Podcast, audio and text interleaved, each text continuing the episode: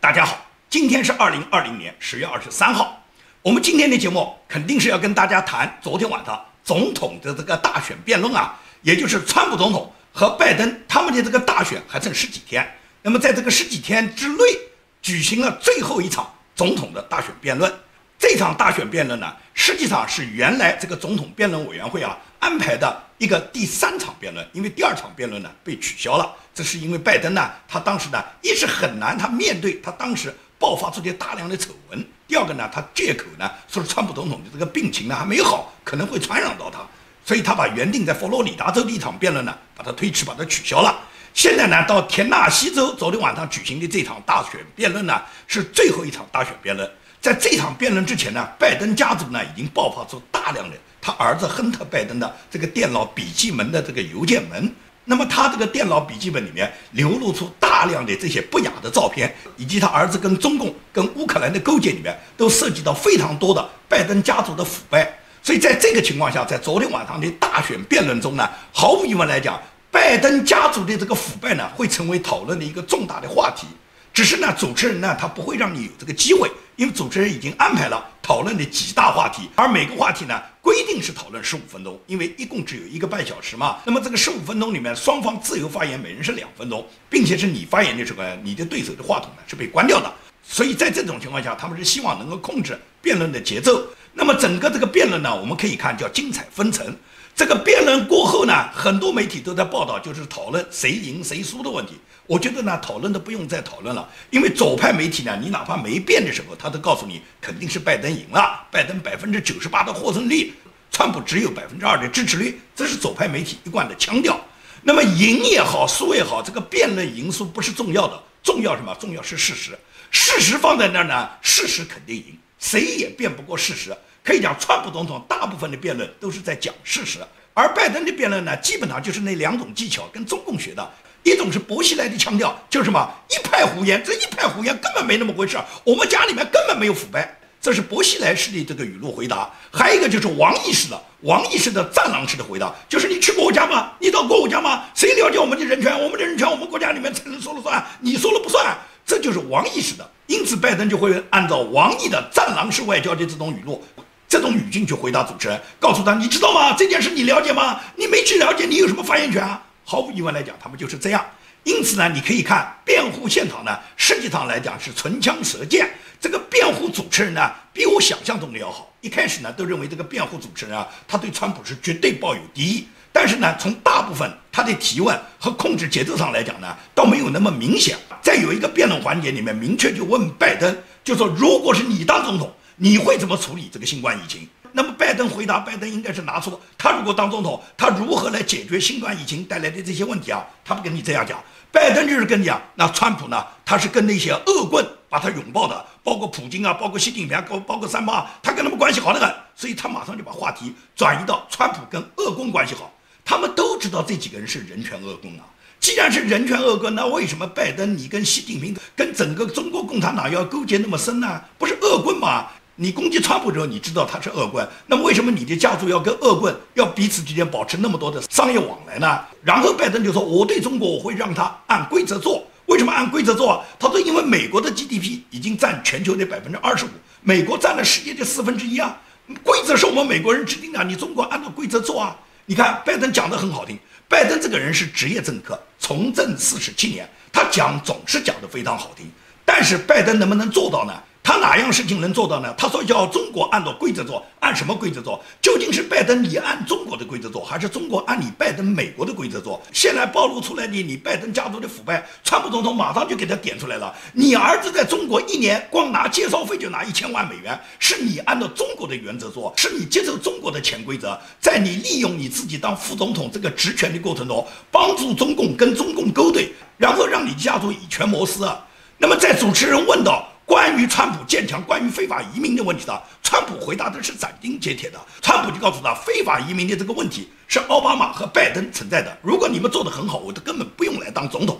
President Trump has said that they should pay for not being fully transparent in regards to the coronavirus. If you were president, would you make China pay? And please be specific. What would that look like? They have to play by the rules. And what's he do? He embraces guys like the thugs like in North Korea and and uh, and the Chinese president and Putin and others, and he pokes his finger in the eye of all of our friends, all of our allies.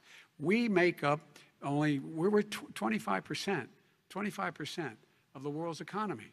We need to be having the rest of our friends with us saying to China, these are the rules. You play by them or you're going to pay the price for not paying by them economically. That's the way I will run it. And that's what we did in upholding steel tariffs and a range of other things when we were president and vice president. Very quickly, and then His we're going to move on out to with North a billion Korea. and a half dollars from China to Not manage after true. spending 10 minutes in office and being in Air Force Two. Number one. Number two, there's a very strong email talking about your family wanting to make $10 million a year for introductions. President Trump, on China policy, though, what No, no, but wait a specifically are you going to do? What specifically are you going to do to make China pay? You've said you're going First to make all, them pay. China is paying. They're paying billions and billions of dollars. I just gave New $28 billion. sanctions? dollars. New Listen, sanctions? I just gave $28 billion to our farmers. Taxpayers' China, money. It's what? Taxpayers' money didn't No, come no, from yeah, China. you know the taxpayer is? It's called China. China paid true. 28 billion, and you know what they did to pay it, Joe? They devalued their currency, and they also paid up. And you know who got the money? Our farmers, our great farmers, because they were targeted. You never charged them anything. Also, I charged them 25% on dumped steel because they were killing our steel industry. We were not going to have a steel industry. Okay. And now we have a steel Okay, industry. Okay. Vice President Biden, your response, please. My response is, look, this isn't about. There's a reason why he's b- b- bringing up all this malarkey. There's a reason for it. He doesn't want to talk about the, the, the substantive issues. It's not about his family and my family. It's about your family. And your family's hurting badly. If you're making less than, if you're a middle class family, you're getting hurt badly right now.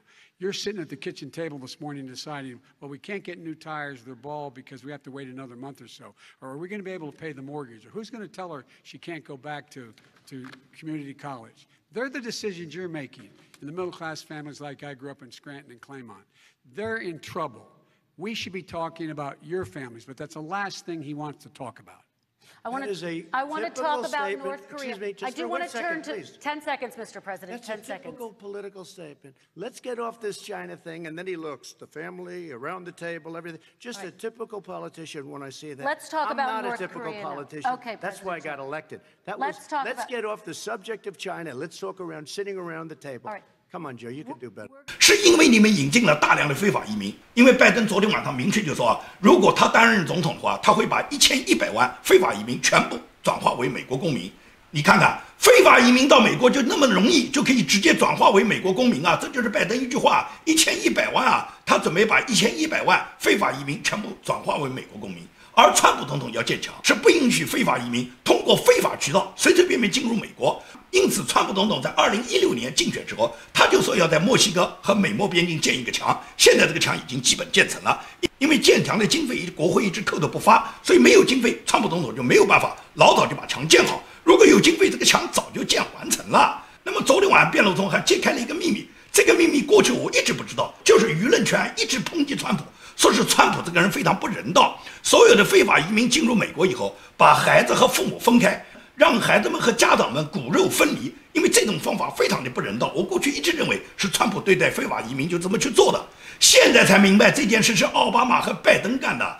这个所谓孩子跟父母的分离，不是指孩子和父母他们一起逃到美国以后，然后川普总统把孩子归孩子，父母归父母，把他们分别处置在不同的区域，根本不是那么回事。这些所谓的孩子实际上是人贩子，在外面收集了这个大量的这些未成年的儿童，把这些儿童非法入境美国，也就是这些儿童入境美国之后，跟他们的父母完全是不在一起的。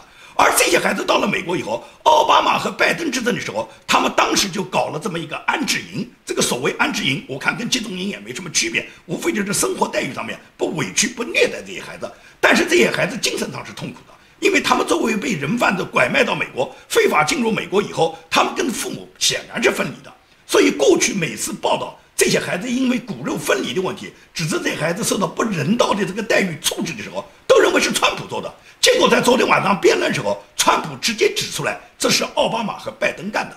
因此，奥巴马、拜登在他们执政的八年，他们做了非常那些没有人道的事情，所有人都把这个恶果算到川普头上。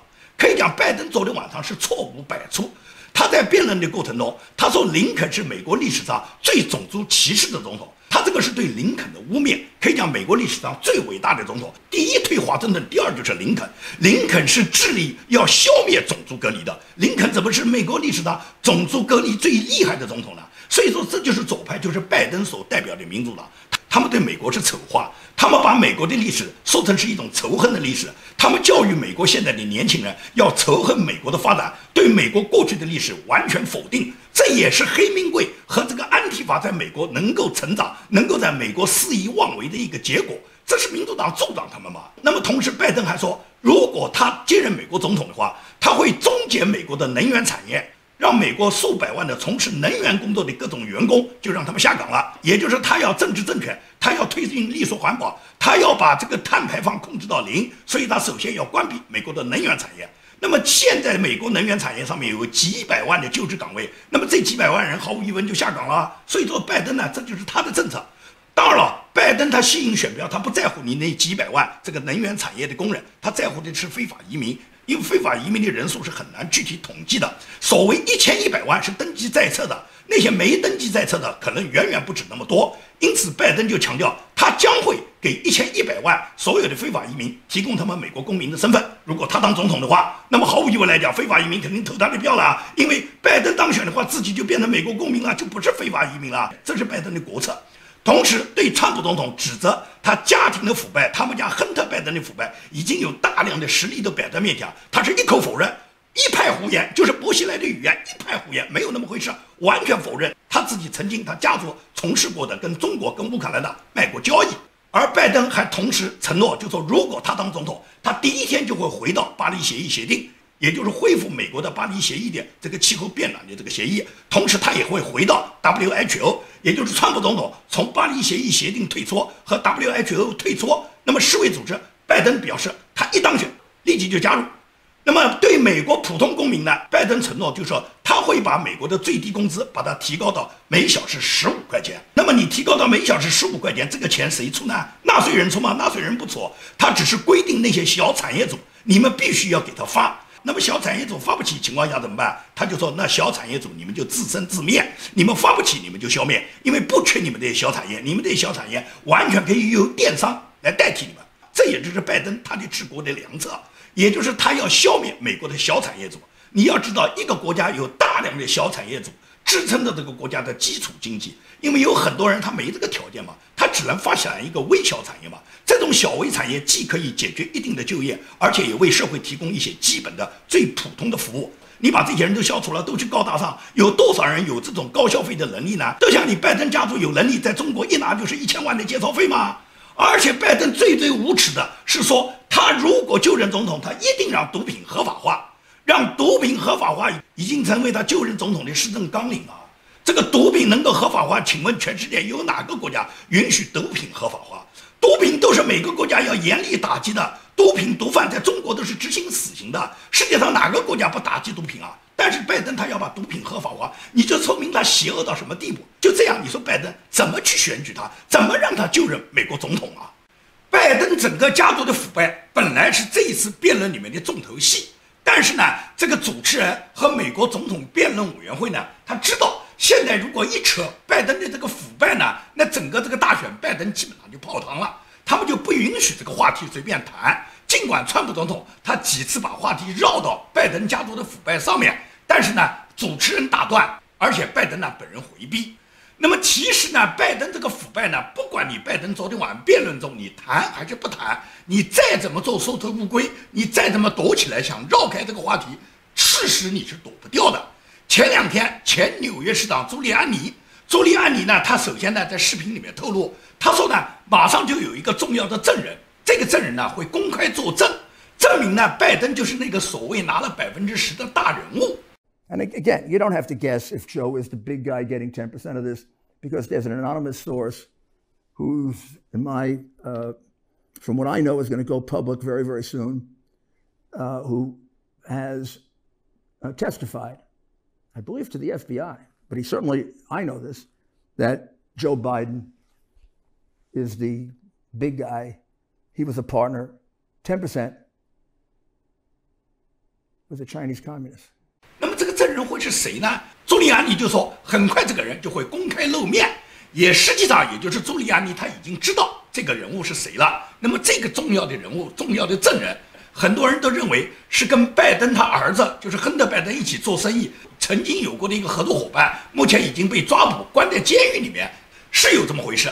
有一个跟拜登他儿子一起做生意的，后来因为自己涉案，这个人已经被判刑。他呢，本人呢，已经在美国监狱里面服刑。但是当他看到亨特·拜登的这个事情败露之后，他手上有很多证据，这些证据完全都能够跟亨特·拜登手提电脑这个笔记本门里面所泄露的邮件啊，他所有的证据都是相对应的，也就是他完全可以成为新的污点证人。那么这个污点证人他的这个表态。他这个污点证人作证，证据就非常重要了。所以对这个重要的证人，他本人又在关在监狱里面，那么联邦政府就担心有人会灭他的口，所以现在已经迅速把他从原来关押的监狱里面已经转移掉了，也就是把他保护起来。如果作为证人，将来他会到法庭来作证，由法官和大陪审团根据他的证词来最终来证明他的证词有效还是没有效。这是其中一个证人，这个证人已经在监狱里面服刑，目前被保护起来。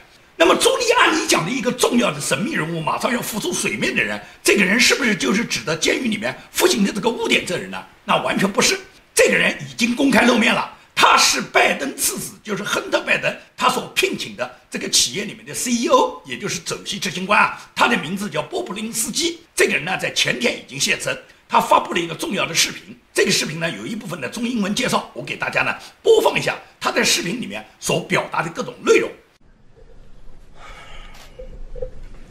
Good evening. My name is Tony Bobolinski. I served as a lieutenant in the United States Navy with high security clearance.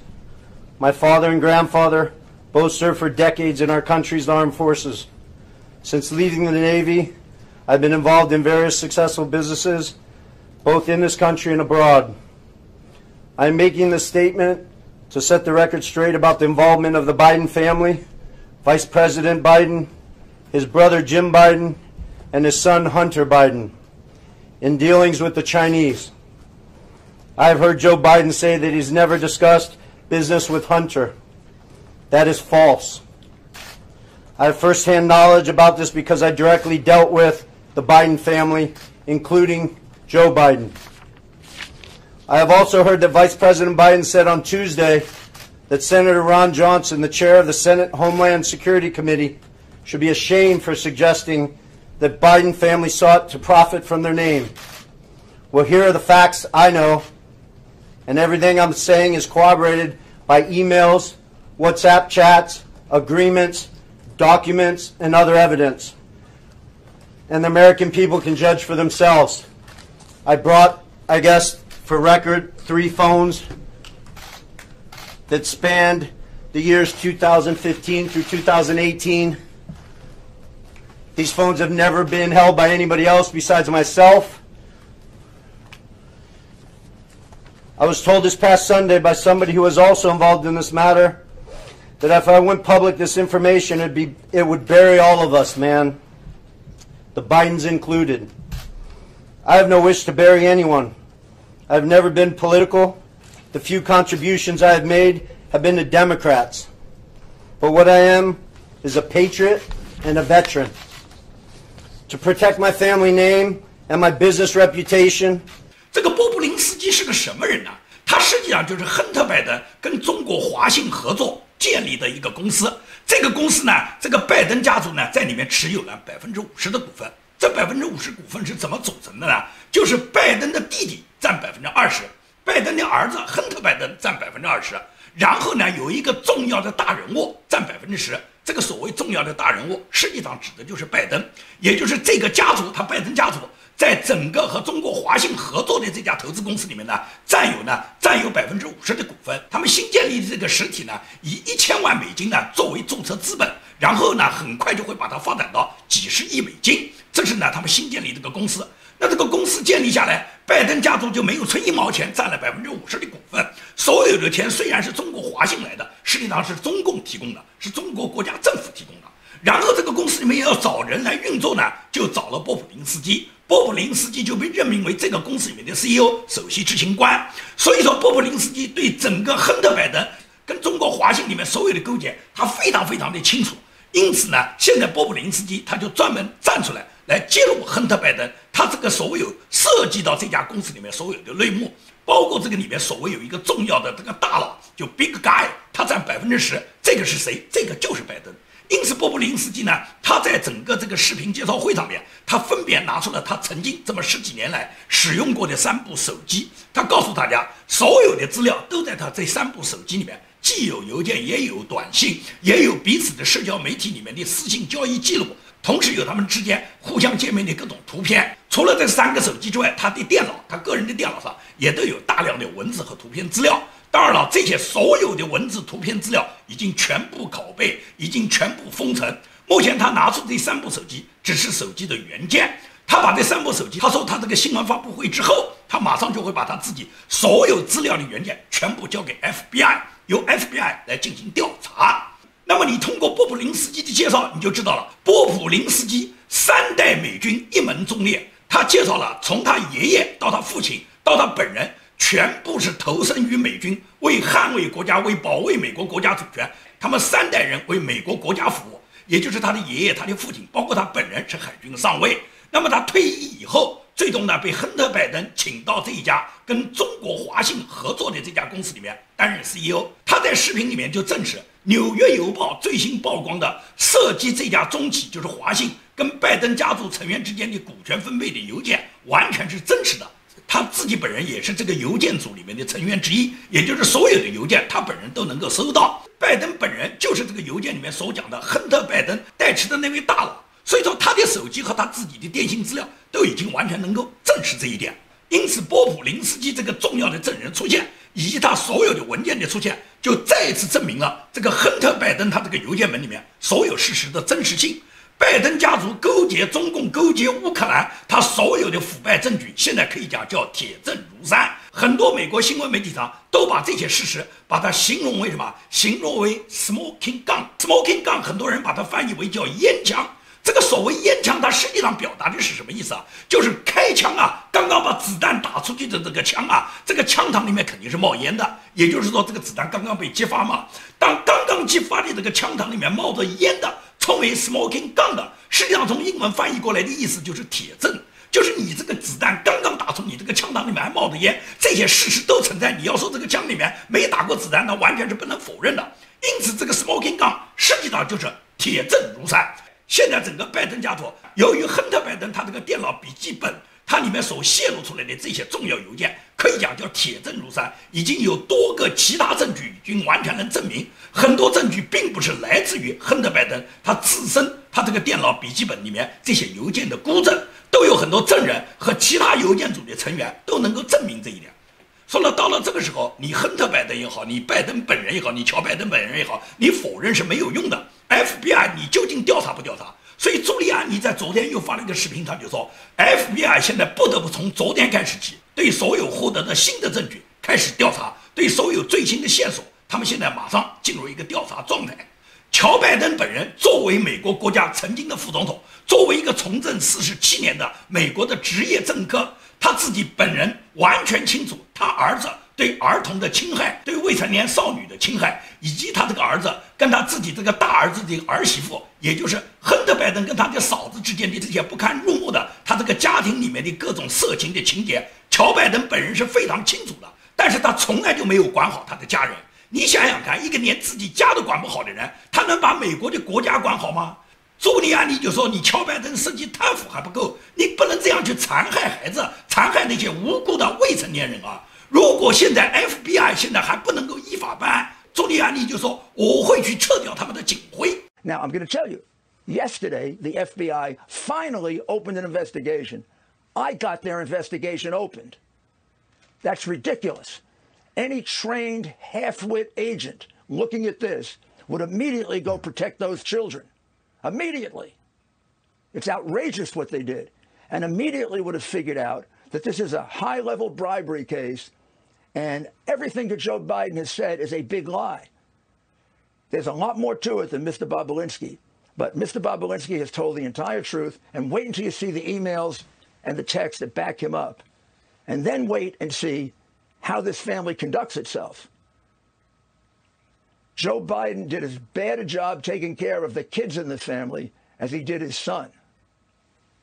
He didn't do anything about it. His That's son terrible. reported to him. Almost desperately.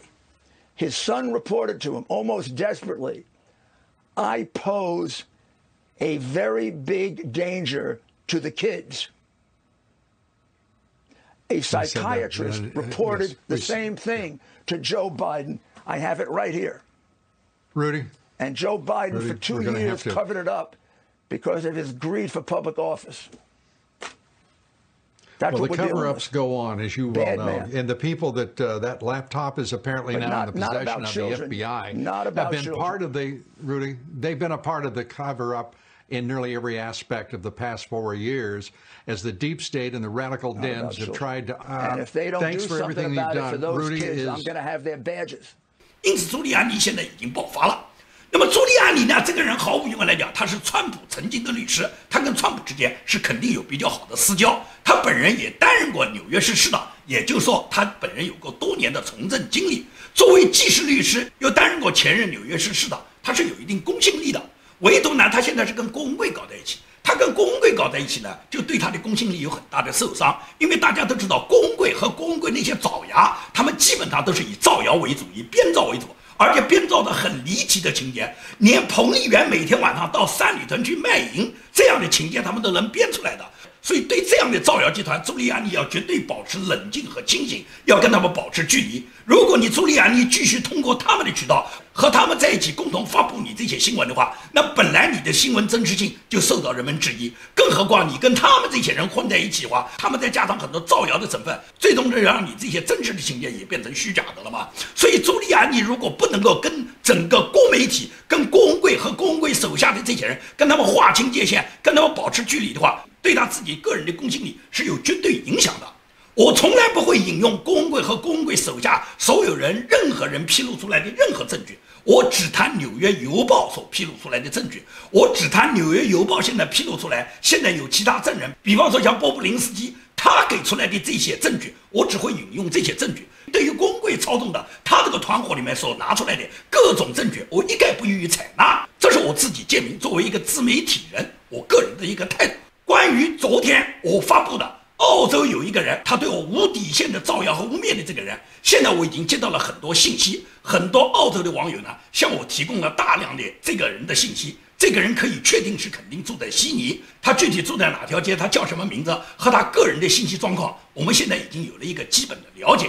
我很快呢会通过当地的朋友呢对这个人身份进行核实以后呢，在取得这个人所有真实合法的信息之后，然后通过当地的律师呢对此人呢提起诉讼。这个是一定要打击的。有很多网上的网友呢，他们不知道是非，不但不指责这种造谣无底线的人，反而来指责我不应该去呼吁澳洲的网友帮忙我来找到这个人来诉讼他。可以讲，你对坏人的沉默，实际上就是对罪恶的纵容。我是绝对不会允许这样的人没有底线的来造谣的。所以说，对此人，他对我的这种攻击，一定会把他送上法庭。因为有人跟我讲说，他讲的那个消息，他说未经证实，他讲过一句话叫未经证实。那么是不是你讲过“未经证实”这四个字，你就可以任意污蔑、任意造谣呢？那么如果我说未经证实，你妈就被别人强奸了，你妈就被别人杀了，你觉得我可以这样讲吗？允不允许哪一条法律允许我这样讲吗？所以说，不要认为他关于一个未经证实就可以任意的散布谣言。这就像郭文贵他在全球发起的全球灭贼的行动，他也高喊他叫依法灭贼啊！啊，你以为他讲过他一个依法，他所有的行动就合法了吗？那是不是我们讲依法强奸我就可以强奸，依法杀人我就可以杀人，依法抢劫我就可以抢劫啊？只要加上“依法”两个字，强奸、抢劫、杀人就算依法了吗？就算合法了吗？有这样的道理吗？在网络上很多人就喜欢跟你钻牛角尖。我昨天的这个节目里面明明提到同性恋的问题，我说我尊重同性恋，我建明接触过很多同性恋，这些同性恋的人，无论从他们个人的人品、他们的才学，我都是相当敬佩的。我尊重他们自己有同性恋、有恋爱、有发表自己同性恋感情的自由。我昨天指的是教皇对同性恋婚姻的肯定，他颠覆了人类传统的上千年的所维护的。宗教维护的法律，维护的家庭一夫一妻的这个基本结构，我指的是教皇在这方面他不应该这样做。身为教皇，他是要执行宗教，而不能擅自的改变宗教、改变法律。我指的是教皇的这种行为。我什么时候说过我反对同性恋啊？有相当的人就喜欢钻牛角尖，然后就开始攻击我说吴建民反对同性恋，我反对过吗？我只是对教皇他认同同性恋婚姻是违背了宗教上千年来一夫一妻家庭制的这个基本结构，违背了宗教，违背了法律。我认为是教皇这样做不对。我说过我吴建民去反对过同性恋吗？因此，很多人在网络上面，他在听我的节目以后，他就会去发表这种不实的言论，然后对你进行一种攻击。我觉得非常没有意思。我不想呢责备任何一个人对我的节目不理解，对我本人呢有误解的人。但是呢，我建明要表达我的立场。我明确地说过，我在多次节目里面都谈到过同性恋。我尊重同性恋，虽然我不是同性恋。任何一个同性恋，他们有追求他们自己同性恋爱的自由，同性恋爱感情投入，追求他们幸福的自由。我从来没有打击过他们，相反，我很尊重他们，因为我确实在我的生活中接触过很多优秀的同性恋朋友。所以这个问题呢，我觉得我们不需要展开讨论。我希望每一个听我节目的人，你带着你的大脑思考，听明白我讲的话，你然后再喷。好，今天的节目就跟大家做到这里，谢谢大家。